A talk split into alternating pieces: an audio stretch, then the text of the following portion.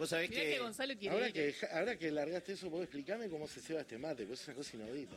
Ahí está, ahora lo va a hacer. Quien Ah, está, el quien está pidiendo ayuda se llama El redondo. Es Gonzalo. un mate nuevo, me están enseñando de mate, loco. Vengo a Argentina, ¿qué nos van a dejar? Ah, Todo, Ah, Gardel, no. el de fútbol, Ah, todo. no, porque es el mate que, que vos sa- eh, que limpia la yerba de una, ¿viste? Que Ah, el que tiene pac, el, Ah, el- el- nunca Es un mate visto. palermitano este. No, claro. no puede Eso.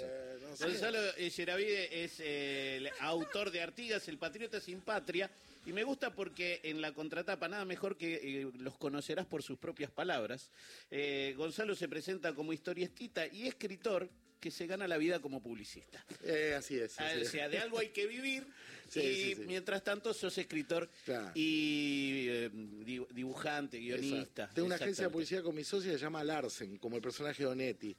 Este, y bueno, tratamos de, de- de- claro, eh, tenemos que sobrevivir. Y viste que la publicidad no es arte, no tiene nada que ver, pero no- tiene algo que ver que es que trabaja sobre ciertas co- cuestiones emotivas que desarrolló el arte durante milenios. Bueno. pero en realidad, este, bueno, eh, viste que la publicidad es para algo y el arte es Algún porque día, sí. Eso algún día deberíamos hablar de esa relación. Vos, Carlos, hiciste publicidad. Claro que sí, agencia. me gané la vida, por lo menos que yo recuerde tres veces. Es- trabajé en Walter Thompson, trabajé en Ricardo de Luca y le estoy muy agradecido. Ay, con... em, ¿Cómo se llama el director de... eh, eh, con Raúl de la Torre. Claro, también. Raúl de la Torre. En su momento también, y esto lo descubrí con el documental de Mafalda, Norma Brisky trabajó en una agencia de publicidad.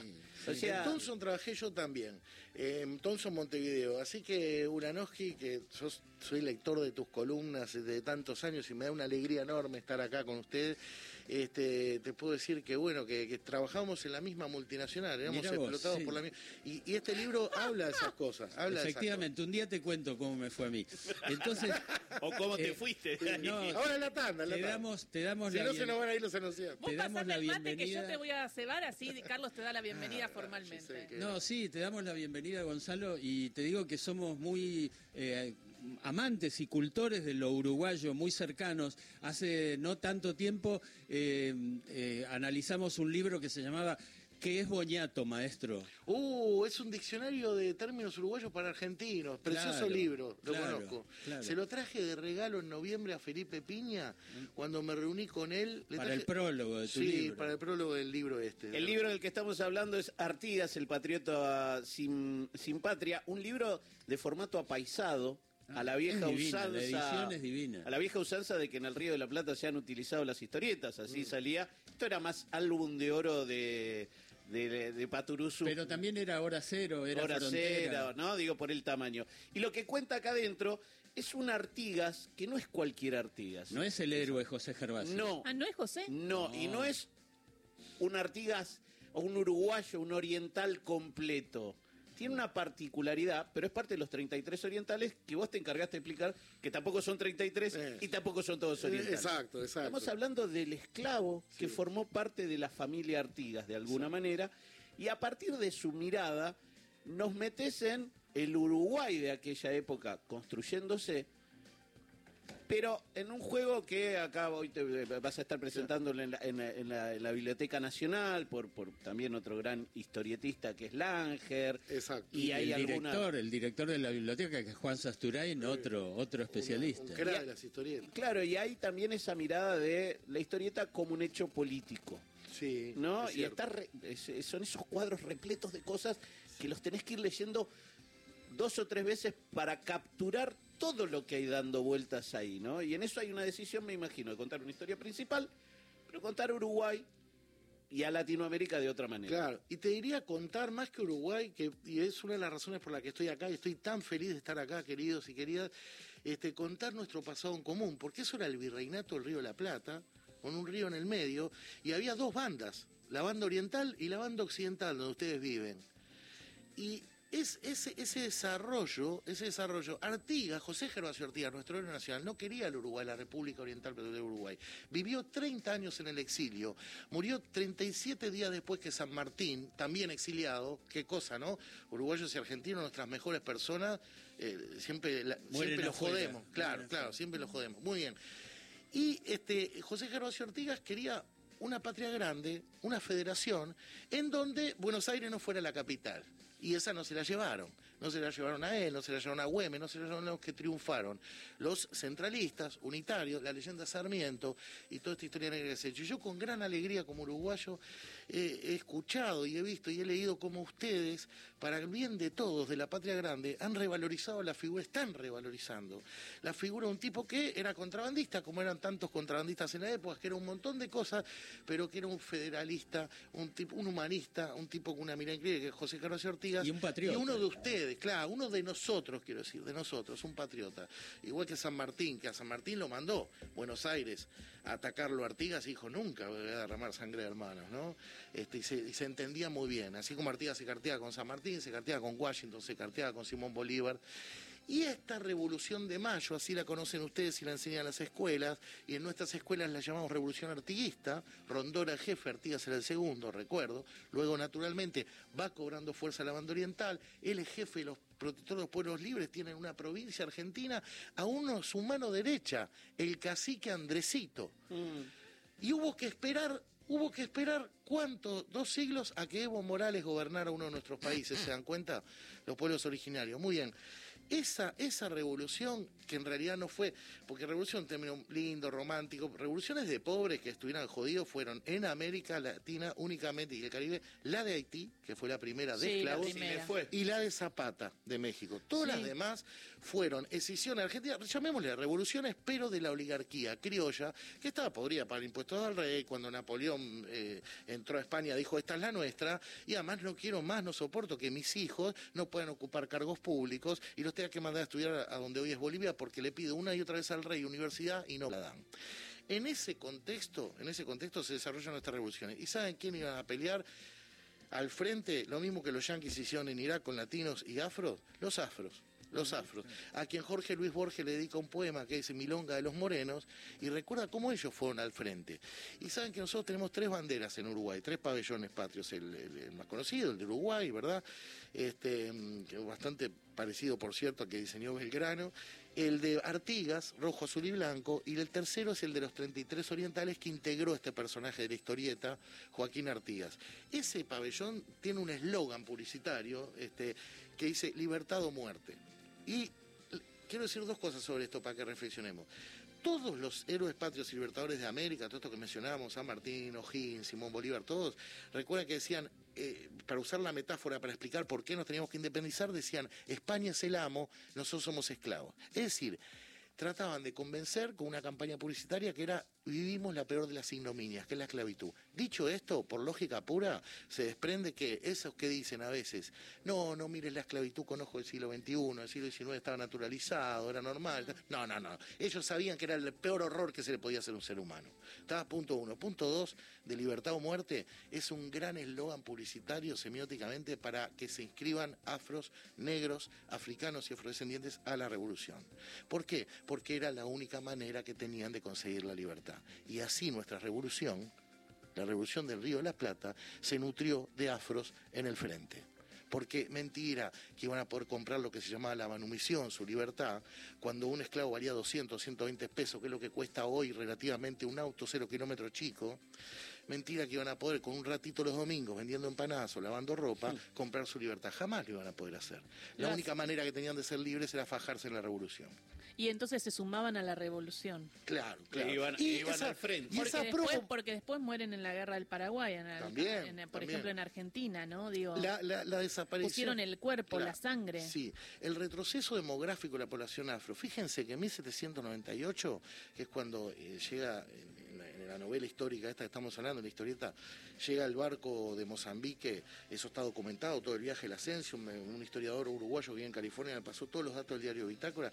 En ese año, en esa época, en Buenos Aires, la- más de la tercera parte de la población era afro en Buenos Aires, en Salta, en Córdoba también y en Montevideo.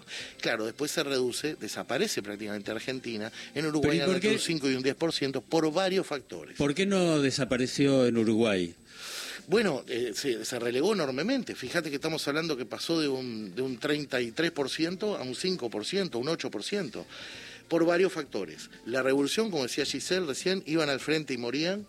Pero también porque naturalmente, demográficamente, la esclavitud no se reproduce, nadie tiene ganas de traer un hijo al mundo si es esclavo y va a ser esclavo, o sea, se va- la demografía va decayendo, y por supuesto que en el siglo XX vino, dejó de haber esclavitud. Dejó de traer, de traer Y- barcos con, con negro de Mozambique. venían italianos, venían gallegos, es verdad, este, de otros lados. Ahora, decías en una nota, sin embargo, que eh, los uruguayos fueron y son racistas, pero aman a De la Cruz, en especial Sí. desde el otro día que le hizo el segundo gol a Brasil. Claro. Bueno, mira, eso que, que decía, que naturalmente es y quiere ser provocativo, este, pero es algo que creo, que creo realmente, y lo, lo- lo comenté a partir de esto. La principal pintura de pintura de- del Uruguay, este, en el sentido de su historia, es un cuadro de grandes dimensiones que está en un museo precioso. Les recomiendo cuando vayan por Montevideo, que es el. Museo Blanes. Vo- Voy a ir. Divino, divino. Hay un jardín japonés ahí divino. Juan todo. Manuel Blanes. Juan Manuel Blanes, el pintor de la patria, como se llama. Ese señor pintó los 33 orientales. Fue a, a la Graciada, vio cómo era, dónde habían llegado. Y esta era una, com- era un- una comitiva que liberó del dominio brasilero a la banda oriental, financiada por porteños, santafesinos, orientales también. Y en esa pintura, en ese cuadro, aparecen 33 tipos y dos de ellos eran afro. Joaquín Artigas, el personaje de la historieta, y Dionisio Oribe, esclavo Pero con una característica que vos apuntás, ¿no? Esa característica, exacto, exacto, Carlos, es que no se ven sus caras. Son de los de relleno, los que están atrás por manos en alto, brazos en alto, Sí. de caucásicos con sables en alto, y ellos solo se ven las motas de Dionisio, la cabeza, la parte de atrás, este, de la nuca, y de Joaquín solo un sombrero de paja, un ojo y un- una poco en la nariz. Y entonces ahí fue que un periodista uruguayo en una radio me preguntó, ¿pero vos estás diciendo que Blanes es racista? Este, no, yo lo que estoy diciendo es que los uruguayos somos racistas porque hay que entender que esa es una cuestión de la crítica del arte, ustedes saben de toda la vida, que es lo que se llama la crítica del arte el contrato del, artista. Es decir, ¿quién contrata al artista? ¿Lo contratan los Medici? ¿Por qué pinta determinadas cosas? ¿Lo contrata la iglesia? Como a Da Vinci. Claro. ¿Lo contrata el Estado uruguayo? Y ese fue el caso de Blanes. Claro, y el, el- el- el uruguayo se lleva eso. Mirá si hubiera puesto a- al afrodescendiente adelante de todo en primera plana. No iba, Por eso. no iba- Es no una lo- decisión era una- política. eso es una decisión política. Y te Ahora, digo era de, un de pintor- fútbol, era Carlos. era un Eh, pintor a De la este- Cruz lo queremos mucho porque hizo el gol además de a Brasil y todo. Pero el negro jefe, nosotros somos, ustedes se dieron cuenta que en el fútbol somos el único país del universo, del, del planeta Tierra, que en vez de amar a los nueve, ama al número cinco. ¿Ustedes? Sí. Porque nosotros amamos al 10 y al 9. Ustedes aman a Maradona, aman a Messi. Nosotros amamos a Audulio Varela, querido. Al negro jefe que le da cachetazos a los tipos, a los compañeros para que Un encararan. héroe también, otro héroe. Y el negro jefe era un pardo, un mestizo. Pero te voy a decir algo, los uruguayos no lo visualizamos como afro. Es como el negro jefe, como si usted dijera el negro Fontana Rosa, como un apodo, pero no lo visualizamos No es un como negro. afro. No es un negro. Es pardo, era pardo, era mestizo, Sí. pero no lo piensa, la- ¿entendés lo que te digo? Sí, sí, claro. sí, entonces, de re. repente lo ve con, Erreti, con el- Pero y por ejemplo, cuando lo tienen que insultar a De la Cruz, por poner un nombre, ¿cómo lo llaman? Porque yo tengo otra anécdota. Eh, Pardo. Me acuerdo que, que había un jugador de Vélez que se llamaba Zielinski, cuando, como el director técnico, ¿no?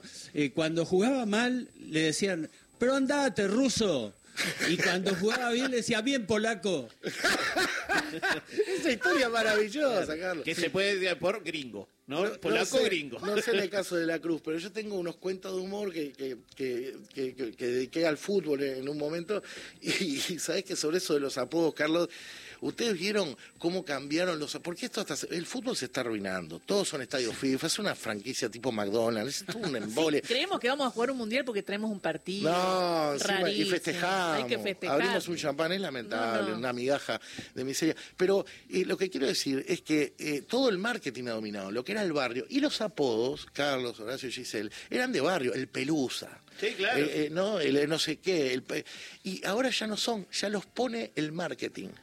Ahora los pone el marketing los apodos. Se acabó, se acabó, se deshumanizó el fútbol. Ahora son, eh, qué sé yo, el pistolero, el, todos vendedores. Cuando ponen un Sí, apodo están pensando en los millones de dólares que el capital marcario le puede dar al jugador. Es el verdad. matador, el no sé qué. ¿Quién va a decir el matador? Y no el cabezón. te toman el Y pelo. no, y no el cabezón, Claro. el oreja. En un barrio te dicen ruso, polaco, El como sea Carlos. el no te el dicen el, el gladiador, claro, el no sé qué. Ah, dale, Sí, dale. sí, eso. Escucha, a todo esto, vos estás acá y hoy te queremos ir a ver. Tenemos que Sí, decir. vengan, vengan, por favor. Tenemos que decir que está 19:30, presentando el libro. Biblioteca Nacional. 18:30. 18.30. vea, no me- y eso que Capaz que empezamos tarde, pero no tanto. 18. El, el autor que está acá con nosotros, acompañado por su colega, el dibujante Langer, ¿no? Sergio Lange, que para mí, bueno, es un honor increíble porque es un maestro, un maestro en el humor, en la ironía, en la inteligencia, en la, en la agudeza de su humor y en el trazo, no puedo más que envidiarlo, lo, lo digo públicamente. Entonces hoy, 18.30, en la biblioteca. Exactamente. ¿En la Biblioteca Nacional? En la Biblioteca Nacional, ahí el patriota sin patria, Gonzalo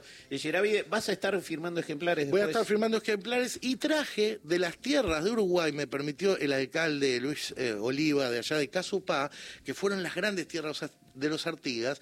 Están ahí las mangueras de los Artigas donde vivió Joaquín Artigas. Yo fui tres veces, recorrí, vi dónde eran, dónde vivían los charrúas, todo fue muy, para mí, eh, muy fuerte, porque una cosa son los libros, otra cosa es caminar, ver cómo son las tunas, cómo eran, dibujarlas.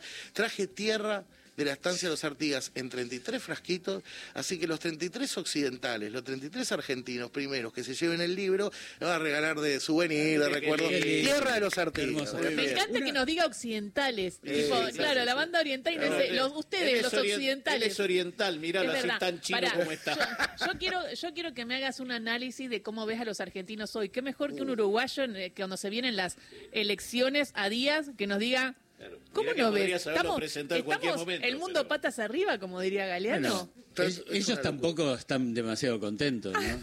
No, nosotros qué podemos decir. Lo que pasa es que ustedes nos usan a nosotros, ustedes están engañados sobre nosotros. Nosotros hemos logrado estafar a un pueblo, no nosotros mismos, a ustedes. En el sentido que, como que somos maravillosos, ¿viste? Ustedes Son maravillosos. Ustedes nos usan Son para... bastante maravillosos.